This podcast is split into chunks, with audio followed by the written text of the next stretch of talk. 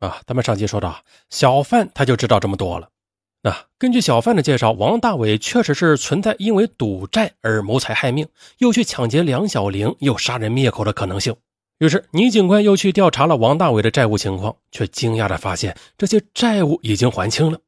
不调查不知道，王大伟这三笔赌债总额高达七十多万元，在当年这可不是小数目啊。问题来了，这笔钱。他哪里来的呢？梁小玲家里有一些值钱的首饰，加上现金，最多也就是二十多万。那剩余的五十万，王大伟又是从哪里搞来的？难道是王大伟用割胸的毒刑逼问梁小玲交出了银行存款吗？随后，警方又去调查了梁小玲的账户。然而呢，让警方非常惊讶的是，梁小玲的银行存款并没有损失。梁小玲在银行总共有四个账户，存款金额最大的两个账户轻松的超过千万，而其余两个账户也都是几百万的巨款。那这四个账户没有少过一分钱。奇怪了，王大伟的七十多万是从哪里搞到的？这边的追踪王大伟的刑警们也很快有了收获，在涉嫌杀死了梁小玲后，王大伟当天下午就赶赴机场，几小时之后乘坐飞机出境。根据记录，王大伟在出境前不知道通过什么途径得到了美洲小国洪都拉斯的护照啊！他乘坐飞机经过几次转机到达了洪都拉斯，由此便失去踪迹。同机还有一个人，就是王大伟的表哥，参军当过武警的张某。张某身强力壮，身高约为一米八七啊！看来呀，就是王大伟的那个高个子同伙。那洪都拉斯。那在当时，甚至直到现在，并没有同中国大陆建交。加上该国啊，几乎是无政府主义，是中美洲最乱的国家之一了。由此，一切刑事追踪无从谈起，所有线索由此中断啊！没有人知道王大伟和他表哥的下落，所以此案只能怀疑王大伟谋财害命啊，害死了前女友梁小玲。而至于洪都拉斯的护照，在当时只要有些办法呀，并不难搞到。这个国家极度腐败，一些外交官公开的买卖护照和移民证明，一般价格是两到三万美元。只是的，呃，正常来讲啊，一般的中国人是不会去这么穷和这么乱的国家的。然而，这个案件却留下了很多的疑问：一来，梁小玲账户上的上千万现金并没有损失，那么，既然王大伟是谋财害命，他完全可以用尽方法啊，将梁小玲的钱给榨干呢？梁大伟没有去动梁小玲的账户，甚至没有用银行卡去取钱，只是拿走了屋内的二十万现金。在二零零五年杀死一个夜总会花魁美女，只为抢劫二十万，那这似乎也不符合逻辑。再者，王大伟完全可以趁着梁小玲不在家的时候进行撬门盗窃啊，一样可以搞到这笔钱。嗯，这种情况下，王大伟就算是被捕，最多也就判个几年。为什么要抢劫还要杀人呢？二，王大伟是在逼问梁小玲什么东西？梁小玲的乳房上有刀伤，显然是王大伟在严刑逼问。根据闺蜜小谢介绍，梁小玲家里的保险柜很小的，平时最多也就是放个几万元的人民币，而梁小玲的首饰呢，又都是放到盒子里的，任何人一眼就可以看到。那以梁小玲每月的收入来看，她绝对不可能为了这二十万舍命不舍财啊，同歹徒们硬顶。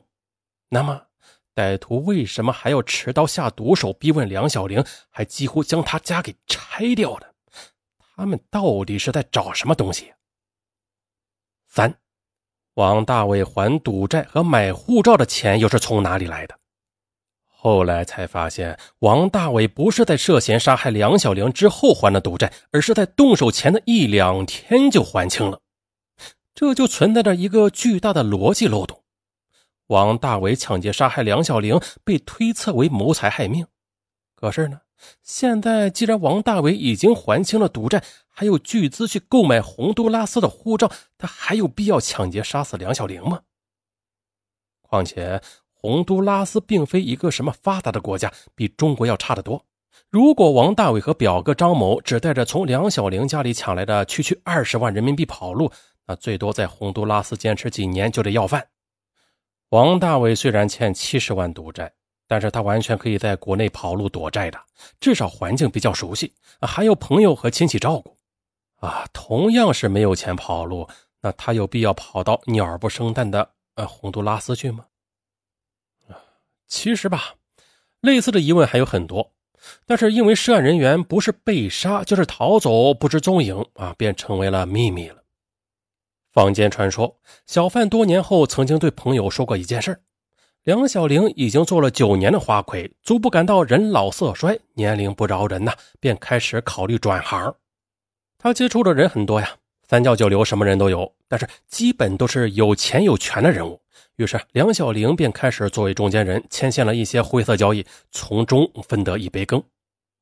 出乎意料的是，他的收入由此也是翻了好几倍。可是啊，千不该万不该，梁小玲过于利益熏心了，竟然留下了一些证据。一呢是为自保，二是将来有必要时可以对这些人进行勒索。但是啊，具体内情今天已经没有人知道了。坊间还流传啊，梁小玲仗着自己也有几个睡过她的人做靠山啊，可能啊对某个人进行要挟啊，甚至敲诈。可是的，这些人哪里是好惹的呀？他们手眼通天，并不把杀人当回事这个家伙买通了熟悉梁小玲情况的小白脸王大伟，让他去下了毒手。王大伟和他表哥张某制造了抢劫现场，掩盖了他们的真实目的，也就是设法取回了证据。随后呢，他们又将梁小玲杀死灭口啊，拿走了家里的财物作为掩饰。至于他的目的吧，只是取回证据后换取幕后人物的大笔酬金啊，所以梁小玲并没有被强奸。那为什么在杀死梁小玲之后，这两个歹徒还四处搜索呢？甚至嗯砸开墙壁啊啊，就是为了防止梁小玲还留下备份的证据。那咱们再来说一下，王大为和他表哥张某啊，一说啊是拿着赏钱跑到洪都拉斯开了个杂货铺，吃吃喝喝。王大伟还养了一个女人，日子过得很风光。不过呀，幕后主使者认为这两个无赖不可靠，说不定哪天就会反咬一口。一年之后，幕后人物又买通洪都拉斯的黑帮，咔嚓，杀人灭口了。当地黑帮众多，杀人按比率是排在世界前十位的。于是，三个黑帮杀手伪装成一次入室抢劫，破门而入，啊，乱枪扫射，将王大伟当场打死在床上。而他的表哥张某在遇袭后，仗着身强力壮，带着伤逃出了杂货铺，啊，赤着脚跑出了两公里。黑帮杀手很专业，紧追不舍。身中两枪的张某被迫的跳入运河中逃命，结果的被活活淹死。那这个幕后人是谁呀？说实话，已经成为一个历史谜题了啊，谁也不知道。好了，今天的案子就到这里。那仗不仗义，就看各位听友点不点赞、留不留言、转不转发了。